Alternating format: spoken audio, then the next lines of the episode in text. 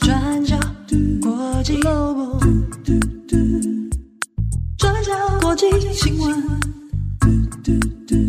Global，转角国际 Daily Podcast。Hello，大家好，欢迎收听 UDN Global 转角国际 Daily Podcast 新闻，我是编辑木仪。今天是二零二三年八月三十号，星期三。昨天的 Daily Podcast 上，这个七号跟我有聊到说有关飞机上的灵异故事，然后我们昨天晚上开始也收到听友们传来不同的讯息，说要敲碗要听这个飞机上的鬼故事。大家请容我再想一下，因为我今天是一个人录 Daily Podcast，然后现在一个人处在这个昏暗的录音室当中，我自己越想会觉得有点毛毛的。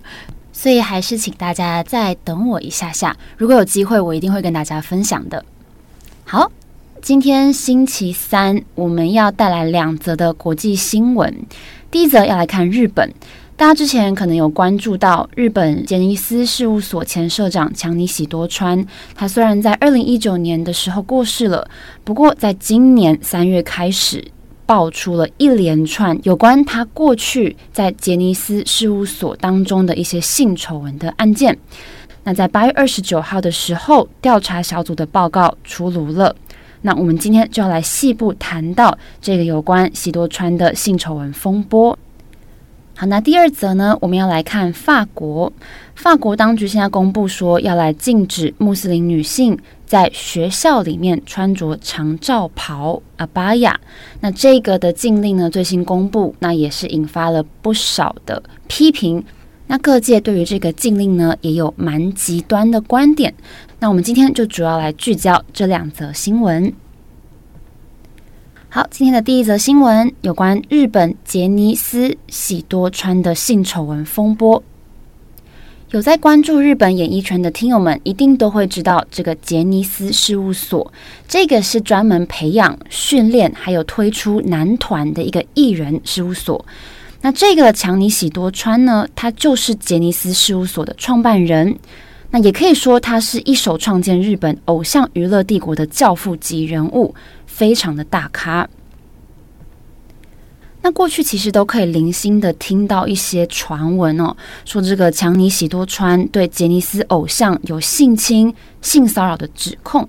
不过这个始终都没有变成会占据全国大篇幅报道，甚至是可以持续追踪的新闻。那当事人几乎也很少去公开谈论这件事情。就连在一九九九年，日本周刊文春，他们早在当时就有发表系列的文章，来详细指控这个强尼喜多川他性侵多名年轻男艺人的这种现象。不过，当年强尼喜多川他控告周刊文春诽谤，然后最后获得法庭裁定胜诉，那最终呢也没有成为大篇幅的报道。那在二零一九年的时候，强尼喜多川他过世了，享年八十七岁。那在他过世之前的几十年当中，性丑闻总是被这样压制。但是直到今年，事情发生了巨大的变化。首先，在今年三月的时候，英国 BBC 针对这个主题播出了调查报道。这个报道名称叫做《猎食者：日本流行音乐的秘密丑闻》。BBC 采访了三位前小杰尼斯成员，他们控诉了喜多川过去的恶行。那虽然当时 BBC 的报道在国际上是造成了震撼，非常多的国际媒体都持续想要追这条新闻，不过在日本却出现了一种很吊诡的集体沉默的现象。转角国际在今年四月的时候，也有刊出两篇专栏文章，是由我们的专栏作者张玉杰来撰写的。其中一篇就是在讨论这个日本媒体跟演艺圈集体沉默的问题。那日本主流媒体是选择避开谈论杰尼斯事务所的性丑闻案件。那即使国际媒体想要采访、想要来追踪，但是也四处碰壁。那即使 BBC 已经发出了这样子的调查报道，但是当时还是有很多的年轻人想要挤进杰尼斯事务所来工作。不过，也在 BBC 的报道之后呢，现在日本对于杰尼斯的问题的顾忌似乎有逐渐被松动了。那在三月之后，也接连出现当事人的证词。在四月十二号，前小杰尼斯成员冈本除了诉说自己非常不幸的经验之外，他也表示被性侵、被性骚扰的男孩总数可能多达上百人。那有关这个冈本的证词，我们今天的 Daily Podcast 就先不加赘述。但是这个冈本他也成为第一个召开记者会来公开诉说自己被喜多川性侵的前小杰尼斯成员。那最后呢，是由外部专家组成了特别调查小组，来针对强尼喜多川的性骚扰跟性侵指控加以调查。那这个特别调查小组叫做防止再犯特别小组，它是由谁来组成的呢？有哪些专业人士在里面？这个其中呢，就有前检察总长林真琴、精神科医师飞鸟景望、临床心理师斋藤子以及多名的律师，他们一起共同来组成这个防止再犯特别小组，来调查强尼喜多川的案子。那这个报告书在日本时间八月二十九号正式的公开在杰尼斯事务所的官方网站上面。那这份报告书当中就表示，杰尼斯事务所长期内部存在性骚扰的问题。那造成的原因，除了强尼喜多川他个人异常的性癖好之外，杰尼斯公司内部对于问题也有刻意忽视跟隐瞒的情形。那因为这样刻意的忽视，影响到杰尼斯内部职业发展，也影响到权力结构。那这个都是造成好几十年以来加害者一再得逞的原因。那他们也在东京召开了记者会。这个调查小组明确地指出说，强尼喜多川从一九五零年代开始就有性加害的行为。一九七零年代到二零一零年代，也在事务所当中对非常多的小杰尼斯成员有长期而且广泛反复的性加害行为，这个确认是事实。那调查小组也明确说，这个公司不仅刻意忽视，甚至刻意的掩饰强尼喜多川的恶行，导致情况一直不断的持续发生。那他们也呼吁事务所应该要首先公开承认强尼喜多川这些性侵还有性骚扰的事实，也要诚挚地向被害人道歉，并且迅速建立一个受害者救济的相关制度跟办法。那调查小组也有强调说，过去之所以能够长期掩盖这些的严重的问题。是因为杰尼斯事务所，他们身为一个家族经营的公司，他们长期以来就产生非常多的弊病，还有结构性的问题，所以调查小组说，他们需要进行大幅的改革。那报告的最后是得出一个结论：为了要彻底重组杰尼斯事务所，有必要更换社长。那现在的现任社长藤岛朱莉景子。她也是强尼喜多川的外甥女。调查小组说，藤岛朱莉景子跟她的姐姐，他们长期担任社长跟董事，而且他们在一九六零年代的时候就已经察觉强尼喜多川他有异常性癖好，那也知道很多少年们他们遭受了性侵害。不过报告说，藤岛朱莉景子跟她的姐姐，他们选择忽略，选择掩盖。是导致现象扩大的最大原因。好，那在我们录音时间二零二三年八月三十号的下午一点，藤岛朱莉景子，她也在刚刚接受了调查小组的建议，正式宣布请辞。而我们刚刚有提到日本集体沉默的问题，报告书当中也有提到这件事情，这个就更值得社会大众一起来检讨。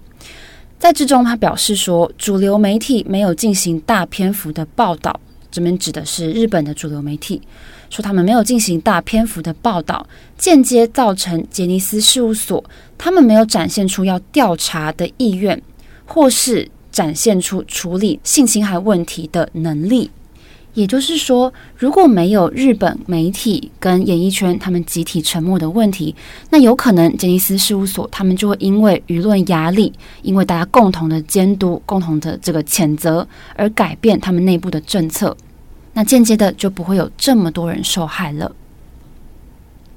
好，那这个是有关杰尼斯前社长强尼喜多川他性丑闻的调查报告。好，那我们今天第二则要来看法国的长罩袍禁令。法国教育部在八月二十七号宣布，九月四号开学之后，全国的公立学校都要全面禁止学生穿着长罩袍，因为在学校穿着长罩袍违反了当局在教育机构严格实施的世俗主义规范。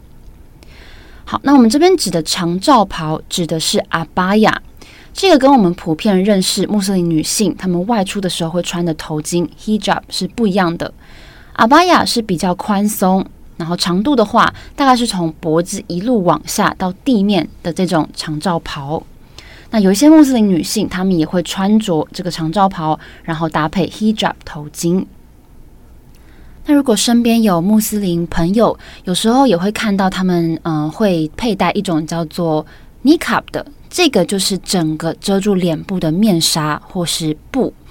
法国明文禁止的是阿巴亚，是长罩袍。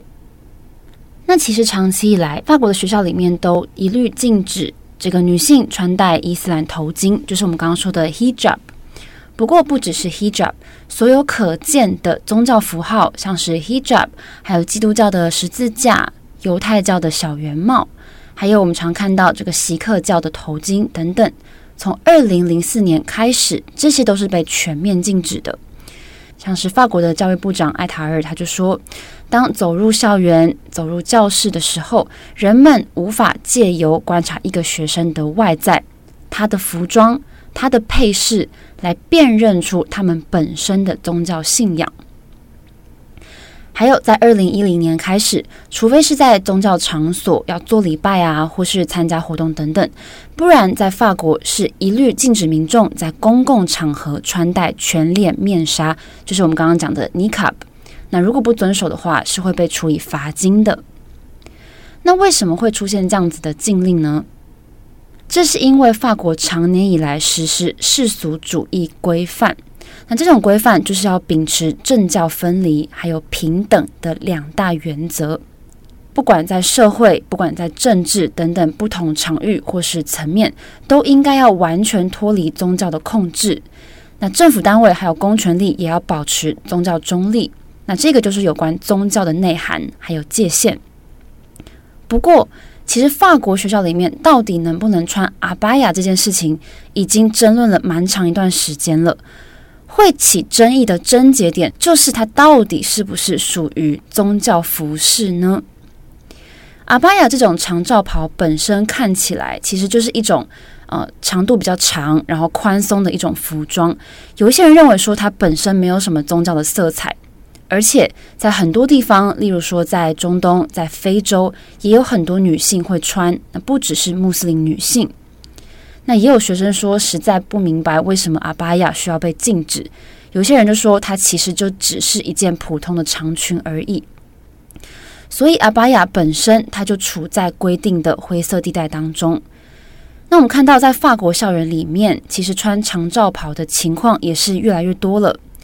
所以在有些学校当中，有老师、有家长，还有学生之间，可能也有出现一些因为对阿巴亚的认知不同。而关系紧张或是起冲突的情形，像是今年二零二三年四月到七月这三个月当中，法国就有九百多起在国中还有高中服饰涉及宗教而违反规则的案例。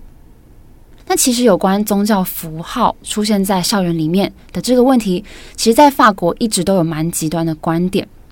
如果就政治光谱来说，右派人士他们普遍是比较支持这个禁令的，因为他们认为说，在公共场合出现宗教符号，那有可能会造成冲撞、造成冲突。那也有不少保守派的议员认为说，这个向基本教义派穆斯林发出要维护女性、还有维护女性权利尊严的讯号。那在这样子的体制之下，他们也不必屈服在所谓父权体制下的强制衣着规定。但是反对的人就觉得，刻意去禁止这种事情，其实是会侵犯公民的自由。那也批评说，法国侵犯了穆斯林女性她们可以自由选择的权利，认为这样子的政教分离政策很挑衅。那甚至还有人把教育部长艾塔尔形容成是衣着警察，觉得他不尊重穆斯林。好，那今天八月三十号，离法国九月四号开学日还有五天的时间。究竟这个长罩袍、这个阿巴亚的禁令对于校园会造成什么样的影响？那也有待我们继续观察。好的，那以上就是今天的 Daily Podcast 新闻。刚刚讲到开学日，八月三十号是台湾的开学日。我自己身边很多朋友，这个当爸爸妈妈的朋友们，在今天看起来心情都很不错。那之前其实就有蛮多听友会跟我们分享，说自己会在接送的路上，在车上啊，跟小朋友们一起听 Daily Podcast。所以我们团队就在私下有时候就会聊说：“天哪，每天讲这些国际议题，对于小朋友来说会不会太沉重？”那不知道现在身为爸爸妈妈的听友们，你们现在听 Daily 的时间点是在接孩子下课回家的路上，还是在早上送孩子上学的路上呢？不过，总之，陪伴孩子们度过暑假的父母、听友们，你们辛苦了。那也希望孩子们回到学校之后，大家可以稍稍小小的喘息一下。祝福所有的爸爸妈妈们，还有小朋友们，你们有超级美好的开学日。我是编辑木仪，我们明天再见喽，拜拜。